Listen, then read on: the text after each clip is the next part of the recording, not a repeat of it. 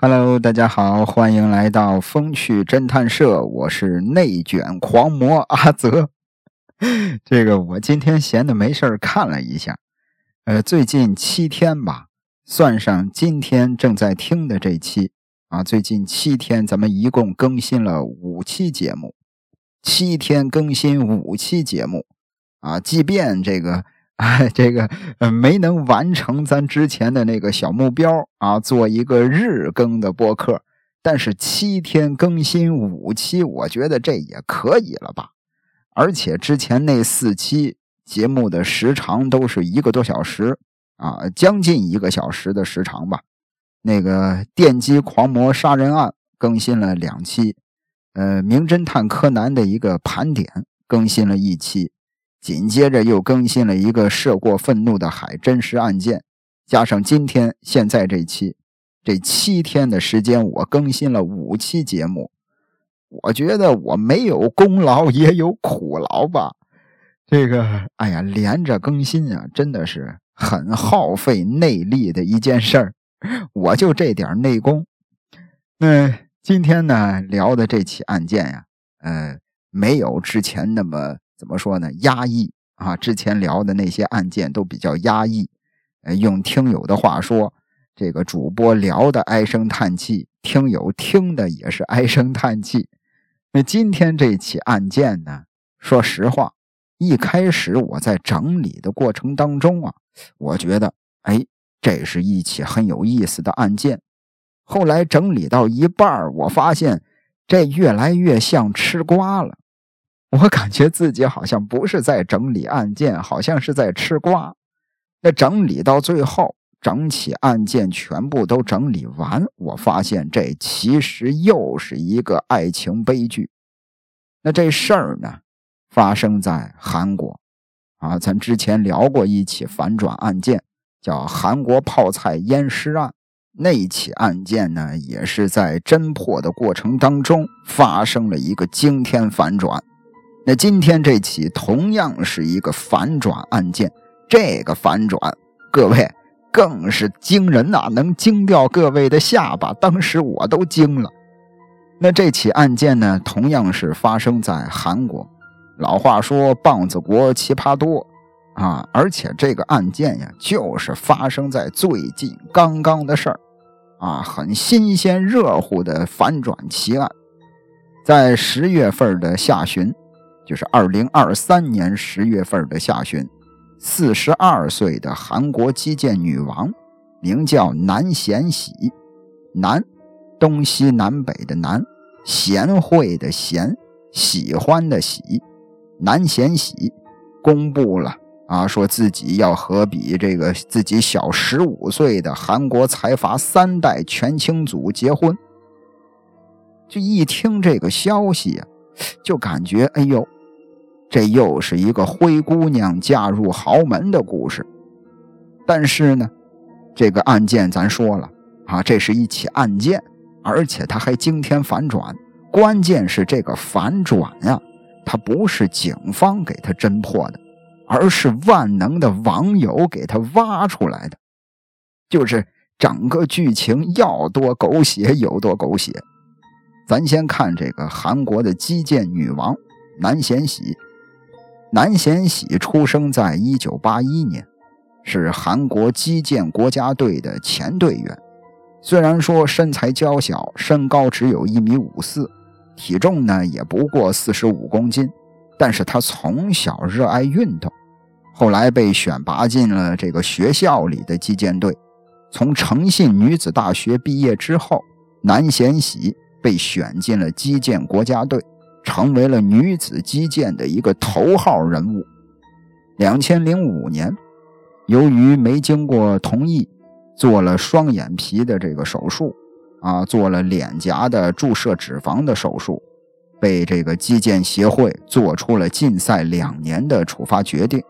因为南贤喜他确实是实力强劲，击剑协会呢，把他这个禁赛的这个时间呀。缩短到了六个月，本来要禁他两年，但是说实在的，确实是也没人才了，啊，就给他缩短成六个月吧。南贤喜因而得以参加了两千零六年的多哈亚运会，并且在多哈亚运会取得了女子花剑的金牌。两年之后，南贤喜又在北京奥运会夺得了女子花剑的银牌。二零一二年伦敦奥运会，南贤喜夺得了铜牌。南贤喜呀，可以说是亚洲击剑史上最优秀的运动员之一，在韩国被称之为“击剑女王”。这是南贤喜。那咱刚才提到的那个韩国财阀三代啊，韩国财阀，大家伙应该是经常听说，对这个韩国财阀也是比较熟悉，有所了解了。人家都不是这个富二代。人家是财阀三代，财阀三代名叫全清祖，全就是呃全部的那个全，清呢是清白的那个清，祖就是祖宗的那个祖，全清祖，他是从美国长大，常住在纽约，呃专注于马术，是一家全球知名的 IT 公司的高层，在韩国呢。经营着一家儿童教育中心，教授艺术、教授体育，包括心理呀、礼仪呀各个方面的知识。那全清祖曾经是一个专业的马术运动员，但是十九岁那年呢，因为意外吧，啊受了伤，不得不提前退役。打这儿之后，这个财阀三代就开始周游列国，啊，人家有钱呀。从事这个 IT 呀、艺术啊、体育啊，甚至是教育方面的各种工作。那南贤喜说，预计俩人的年龄差和经济条件的这种悬殊，可能会遭到社会舆论的批评。南贤喜是四十二岁，这个全清祖财阀三代比他小十五岁，合着这个全清祖才二十七岁。但是呢，人家击剑女王南贤喜和这个财阀三代全清祖，人家俩人不在意啊，根本不在乎这些外在的条件。南贤喜对所有祝福和关心自己的人也是充满了感激。南贤喜的婚讯，哎呦，当时在韩国的社交媒体上掀起了轩然大波了。他呢？也绝对不会想到，一场历史上最狗血的案件因此拉开了序幕，而她就是女主角之一。有一部韩剧，我不知道大家有没有看过，叫《二十五二十一》。这部韩剧的女主角的原型就是南贤喜，男主角的原型呢是南贤喜的前男友，叫袁宇宁。袁就是一元钱、两元钱的那个袁，禹就是大禹治水的那个禹，宁呢是安宁的宁，宁静的宁。袁宇宁和南贤喜俩人在高一的时候相识的，同样都是击剑运动员。这个袁宇宁呢，曾经在二零一零年的世锦赛夺冠，在二零一二年伦敦奥运会呢，取得了男子团体赛的金牌。俩人相恋了十年，约定好了，说只要双方在零八年奥运会夺得金牌就结婚。然而当年也只有南贤喜取得了一个银牌，袁宇宁颗粒无收。至此，长跑十年的两个人分手了。分手之后啊，二零一一年，南贤喜。跟比自己小五岁的自行车运动员孔孝熙结婚了。结婚了之后有个两年吧，俩人生了一个女儿。二零一五年，袁宇宁和一个空姐俩人也结婚了。结婚之后生了一个儿子。那这个袁宇宁退役之后呢，包括现在一直还留在击剑的这个国家队里当国家队的教练。那咱再看。跟南贤喜结婚生了女儿的这个孔孝熙，孔就是孔子的孔，孝顺的孝，金银铜铁锡的锡。孔孝熙。当然，这韩国的名字啊，咱都是音译的，人家肯定可能不是这几个字儿。那孔孝熙他在近期退役之前呀，是韩国山地自行车的领军人物，就是前边这些事儿咱都得交代清楚啊，这些人物背景啊等等，谁和谁的关系啊，不然这个反转来到之后，大家伙不会觉得震撼。前边这些人物关系，包括南贤喜的这个感情经历，都得说明白，后边反转啪一上来，大家伙就是心里一惊。那咱继续聊这个孔孝熙。孔孝熙呀，啊，退役之前是这个韩国山地自行车的领军人物。只是自行车这个项目呢，它不像是包括击剑在内的其他运动那么受关注。孔孝熙啊，也因为就是自己的这个呃练习的这个项目啊，不是很受人关注。因此呢，也经常被人称作是南贤喜的丈夫，没有人说他是这个自行车运动员，啊，一出来介绍，哎，欢迎南贤喜的丈夫。其实这对于一个男人来说，他的自尊心多少会受到一点伤害。一直到了今年，二零二三年的八月份，南贤喜突然宣布跟孔孝熙离婚。南贤喜在社交媒体上发了一篇文章，说这俩人其实早就已经分居了，而且呢也不存在出轨的问题，因为担心孩子会受到伤害，离婚呢是一个很艰难、很困难的抉择。哎，他相信所有人都是不完美的，但第一次做妻子和母亲的自己，从来没有做过任何错事。那其实他最后这句话。有点意味深长，啊，他说离婚了，但是呢，我身为妻子，身为母亲，我没做任何错事儿。那做错事儿的是谁呢？当时大家伙网上啊，网民呀，韩国的老百姓啊，都开始讨论这个孔孝熙是不是怎么着了，出轨了，如何如何。更令人意外的是什么呢？这俩人离婚之后，可能过了最多最多两个月。南贤喜公开再婚的消息被发出来了。击剑女王哈南贤喜对记者透露说：“这个二零二三年一月份啊，这个财阀三代全清组因为商务活动的关系需要参加击剑，哎，想这个请南贤喜给自己做教练，也就是打这儿，俩人算是认识了。”那会儿，这个全清祖身边啊，跟着好些个保镖呢。南贤喜一看，好家伙，这真是财阀三代，哎呦，真有这个排场。南贤喜就问全清祖说：“你这么有钱，是吧？你应该是这个学着经商啊，管理家族企业呀，为什么好好的想要学击剑呢？”全清祖说什么呢？全清祖说：“我学击剑呀。”就是要和马斯克比赛，我要跟马斯克比击剑。马斯克是谁？叫马斯克的全名叫艾隆·马斯克。艾隆·马斯克就是特斯拉的创始人兼 CEO。全清组说：“我练击剑，我是为了玩我要跟特斯拉的创始人比赛，我们俩比击剑。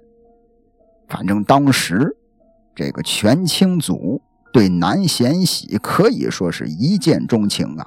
说实在的啊，这个南南贤喜虽然说四十多岁了，但是咱这个节目的详情里有南贤喜的照片，是真的很漂亮。那当时这个全清祖不是对南贤喜一见钟情吗？哎，他就提议说要开展推广击剑的教育事业。哎，反正这个想法跟南贤喜也是不谋而合。俩人一直都保持着很良好的关系。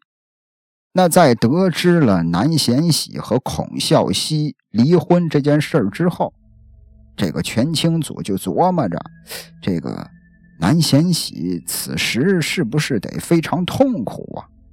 其实此时的南贤喜还真的是非常痛苦。这小子啊，也就是用咱中国话说，捡漏啊，钻空子。他就提出来要跟这个南贤喜进一步的交往。南贤喜离婚一周之后，刚刚离了一个礼拜，全清祖就对南贤喜正式告白了，俩人打这儿就开始了交往。南贤喜带着自己十岁的女儿住进了全清祖住的高级酒店，全清祖呢也是经常给南贤喜送一些很昂贵的礼物。南贤喜呀，也是很高兴啊，哎，非常这个呃，怎么说呢，甜蜜吧，就开始在这个社交媒体上秀恩爱，啊，把这些礼物啊，包括俩人的合影啊，全都传到了社交媒体上。那全清祖的这个背景，首先来说，听上去非常的魔幻，啊，这是韩国的那个霸道总裁的剧情啊，霸道总裁爱上了这个。大龄的离婚自己带孩子的妇女，然后对他很好，俩人差距又年龄差距又很大，姐弟恋。当时韩国媒体就说这是电视剧里才有的剧情，而且这个全清祖这个人呢，在此之前从来没有媒体报道过他。你要说他是一个财阀三代，怎么着也得有这个媒体报道啊。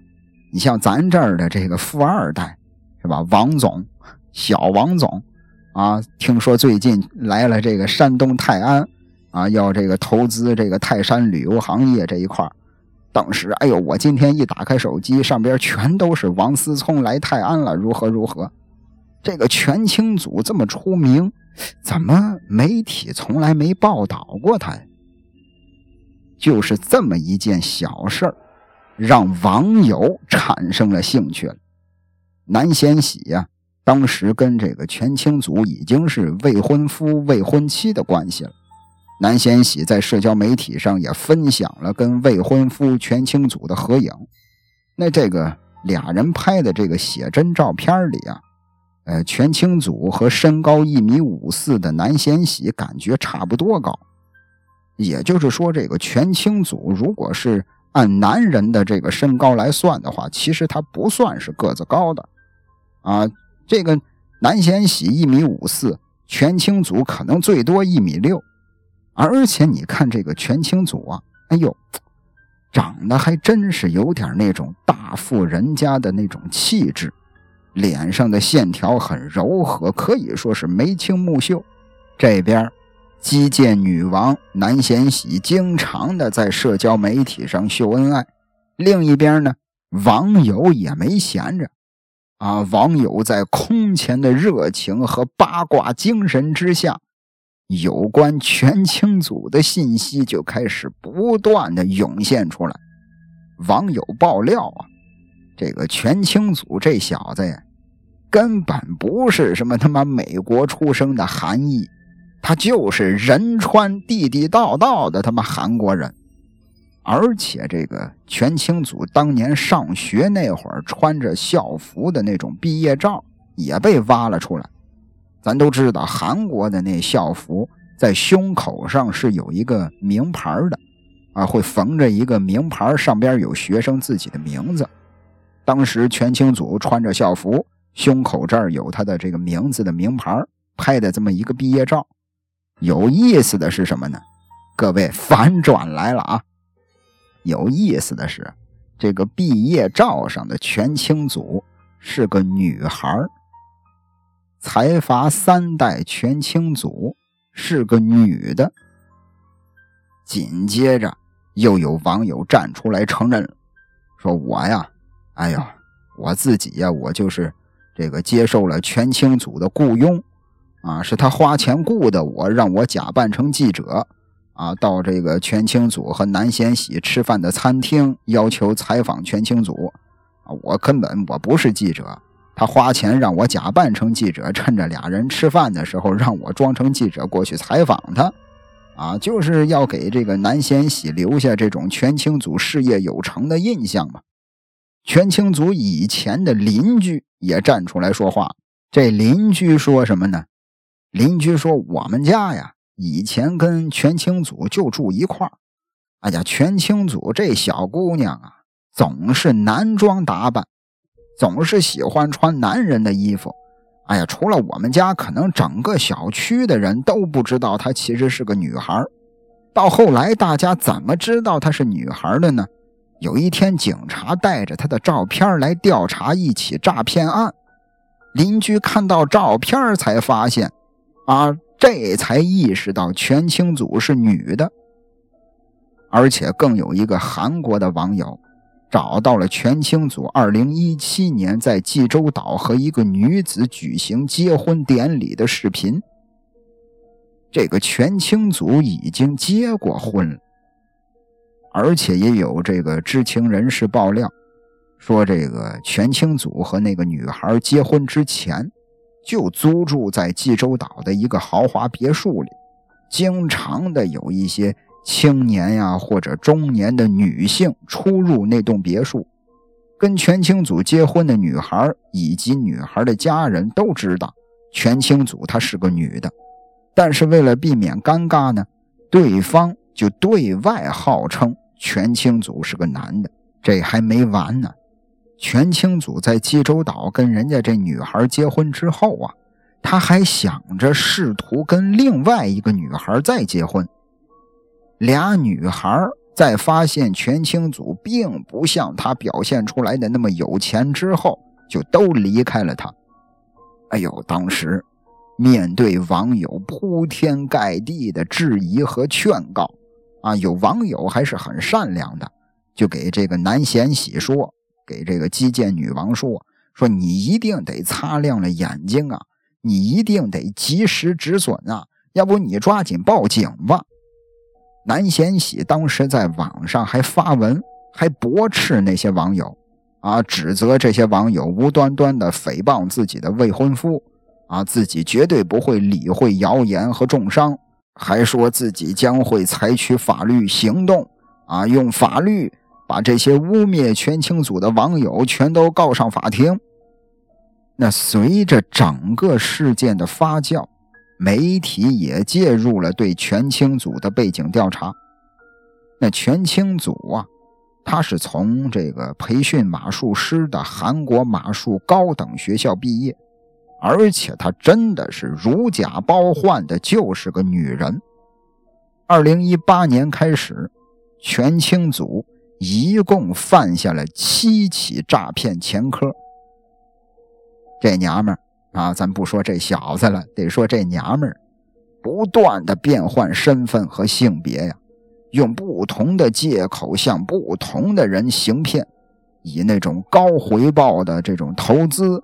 哎，引诱受害人出钱，比如说有一回，全清祖以男人的身份向这个济州岛的某个人声称，说自己媳妇儿的哥哥，也就是自己的大舅子，从事投资行业，你只要给我投资三百万韩元，三百万韩元，啊，六个月之后，你就能获得五十亿韩元的回报。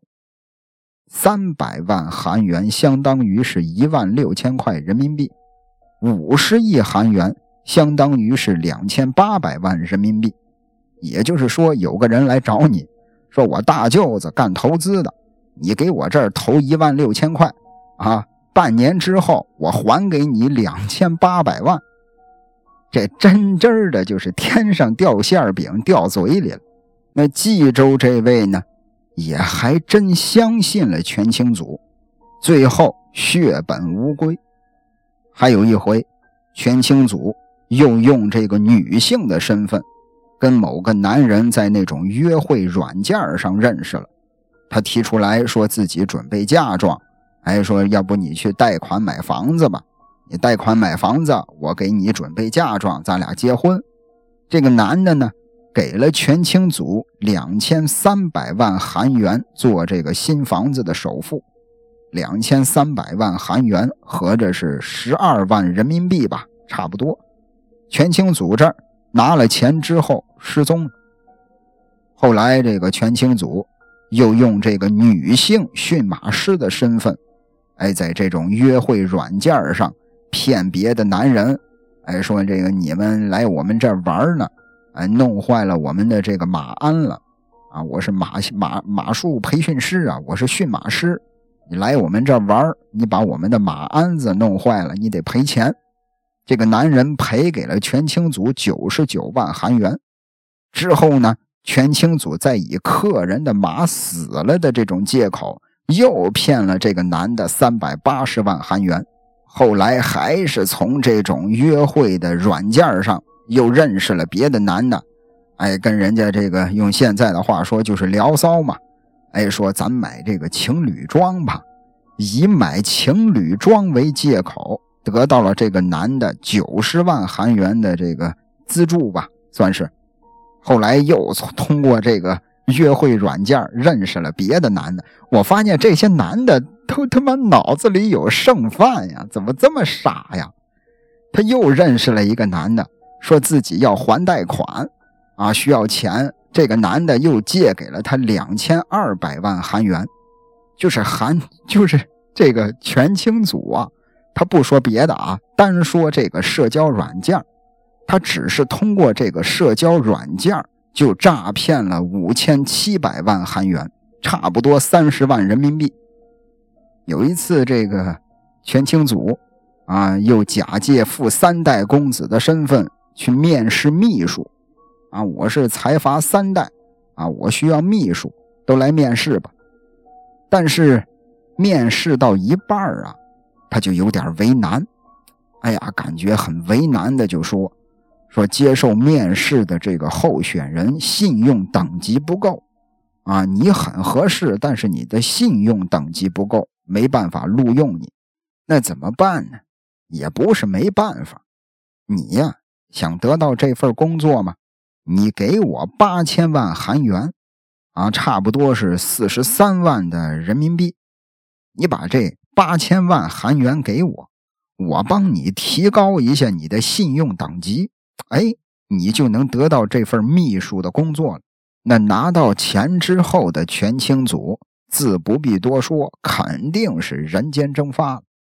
后来他又设了各种各样的圈套，哎，说这个自己想投资，但是我人在国外，我没办法转账，啊，找了个人说你先帮我转账吧，你把钱转到这个账号，骗取了人家一千六百万。啊，又以这个给人家介绍工作的名义骗了人家六十八万，反正前前后后，在全清组的骗局被受害者揭发之后，受到检方起诉，这个全清组先后一共诈骗了将近三亿韩元，三亿韩元合着一百六十万人民币。这个一审判决，这个全清组被判刑两年，二审呢？加刑到了两年三个月，他来找这个南贤喜学击剑那会儿，全清祖刚刚出狱没多长时间。一直到了二三年的十月二十七日，全清祖接受 SBS 电视台节目组的采访，在节目里他坚称说自己是男性，并且突然啊，很突然的对着记者和镜头。一下就掀开了自己的上衣，露出了切除乳房之后留下的伤疤。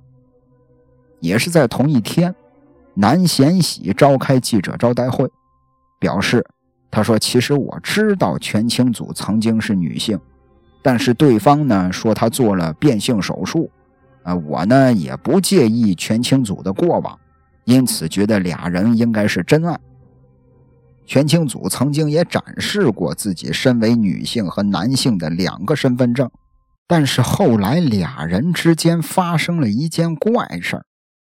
什么事儿呢？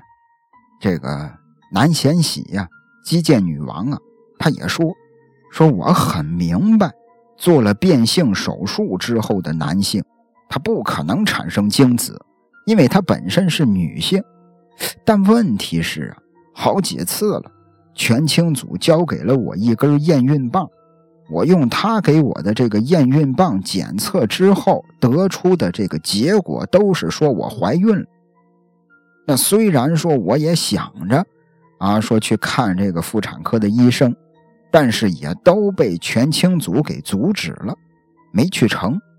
那全清祖也说说，你看，哎呦，你怀孕了啊，我愿意承担责任，咱俩同居吧。南贤喜想着，豪门巨富啊，大概即便是做变性手术，可能人家有钱呀，人家能获得常人无法获得的异性的生殖能力，所以他也就接受了全清祖有精子而自己怀孕的事儿。南贤喜说：“说这个全清祖啊，曾经也说过。”说自己要继承百乐达斯集团，啊，家族呢会接纳南贤喜母女。南贤喜还有一个十岁的女儿嘛？那全清祖的父母呢，也是会主动的和南贤喜联系。但是啊，这事儿一发布出来之后，人家这 百乐达斯集团，这个全清祖不是说我要继承百乐达斯集团吗？人家百乐达斯集团立马就出来澄清了，说我们家族里边根本就没有全清祖这个人，他连他妈私生子都不是啊，跟我们没有一点关系。此时南贤喜才明白自己被骗了。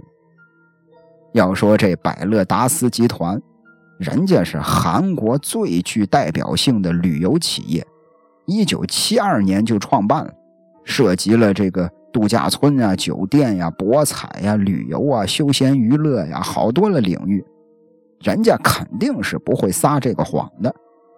得知自己上当之后，南贤喜立刻就搬回了自己娘家，用自己妹妹买的验孕棒测了一下，发现自己根本就没有怀孕。随即，他就向这个全清祖提出了分手。这个全清祖呢，在。十月二十六日的清晨，来到了南贤喜的娘家，啊，对这个南贤喜的娘家进行了骚扰。南贤喜也是忍无可忍之后，决定报警。南贤喜的娘家人呢，说句实在的，也被骗了，被全清祖骗了九千万韩元。十月三十一日，全清祖。因为涉嫌诈骗被抓，警方对他的住所进行了扣押和搜查。那主张自己是受害者的南贤喜，肯定也是警方要针对这个全清组调查的对象。南贤喜有跟全清组共谋犯罪的嫌疑呀。那与此同时，有一个男的主动站出来向警方举报，举报谁呢？我就举报全清祖和南贤喜诈骗，南贤喜就回应说自己对全清祖用自己名义集资的这件事儿一无所知，这是怎么回事儿？要我说呀，我觉得这才是全清祖跟南贤喜在一块儿的真正原因。全清祖跟南贤喜在一块儿之后。啊，这个南贤喜也经常把俩人的这个秀恩爱的照片发到网上，大家伙都知道，哎，这小子是南贤喜的未婚夫。那南这个全清祖呢，也就借此打着南贤喜的旗号，到处招摇撞骗，到处集资骗钱。所以说，人家站出来说我要举报的是全清祖和南贤喜，受害者不知道这个南贤喜对自己的这个。名义被借用这件事一无所知。后来，南贤喜也说：“说我们俩交往期间呀，全清祖给我购买了很多的珠宝首饰，啊，名牌的包包，各种奢侈品，甚至还给他买了一辆宾利，呃，替他偿还了超过一亿韩元的贷款。最后，南贤喜也是通过律师。”将全清祖馈赠的宾利车呀、珠宝啊、手表啊、包包啊，全都交给了警方，并且表明自己会全力配合警方办案。那截止到目前，检方掌握全清祖对十五名受害者诈骗约十九亿韩元的犯罪事实，认为随着调查的深入，这个受害的人数和涉案的金额肯定还会越来越多。那现在，咱再回过头看南贤喜过去这两个月和全清祖的这些互动，我觉得啊，我个人认为，嗯，他应该是被骗婚了，而且他在这个情感上似乎是陷得很深啊，不然的话也不会那么快的就接受求婚，并且在网上狂秀恩爱。那后来有这个韩国的网友啊，也是在这个网上啊开玩笑，说这个南贤喜他的前半生改编拍成了二十五、二十一啊，拍成了青春剧，他的后半生。可以改编成犯罪悬疑剧，啊，觉得南贤喜这一生也是够精彩的。那聊到这儿呢，可以给大家推荐一部韩剧，呃，是这个，呃，根据一部这个小说改编的，叫《安娜》，呃，也是讲了一个类似的故事吧，啊，只能说现实发展永远比小说离谱。这个韩剧啊，也叫《安娜》，就是说这个安娜呀。原本不叫安娜，她叫李幼墨，出生在一个很偏远的乡下。父亲呢经营着一个西装店，母亲呢是个聋哑人。哎呀，人生遭遇诸多变故之后，他不甘心在小小的乡村平静的度日，于是他就盗用安娜的名字，以富家女的身份找到体面的工作，嫁入新晋的豪门，拓展慈善事业。简单来说，就是一部标准的韩式爽剧，啊，这个呃，安娜啊，从一个乡村少女到财阀夫人，整部剧就用了两集，节奏特别的快，啊，感兴趣的朋友可以找来看一下。那咱再说这起案件，咱这个节目详情里啊，有这俩人的照片，有南贤喜和全清祖的写真。就是这个，其实真的是，哎呀，这我就感觉南贤喜应该是被爱情蒙蔽了双眼吧。你看这个照片里，呃，全清祖他一看就是女相啊。虽然说啊，也有很多男生长得很清秀，但是他这个照片一看就不是男的，而且你看他一点喉结都没有。这么明显的女性特征，南贤喜竟然看不出来。而且这个，但是这个后来人家南贤喜也说了，啊，说他根本不在乎对方是男是女。那这又说明了什么问题呢？可能是南贤喜上一段婚姻太郁闷了吧？他着急证明自己可以过得好，啊，离婚之后想气一下前夫。导致蒙蔽了双眼，报复性秀恩爱，没想到落入了更大的骗局。也希望这个击剑女王南贤喜她能够尽快的走出阴影，远离诈骗犯，好好的跟自己的女儿生活吧。那节目的最后呢，我想说，在感情的挫折里啊，人们都会遇到一些很坏的人，很坏的事儿，但无论如何。这都不是你的错，请不要担心，一切都会好起来的。感谢您的收听，咱们下期再会。